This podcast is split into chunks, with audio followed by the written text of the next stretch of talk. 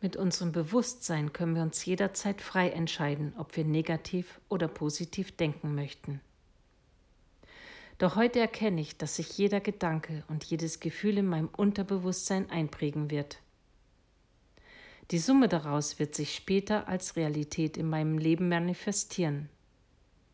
Darum wähle ich meine Gedanken mit Bedacht.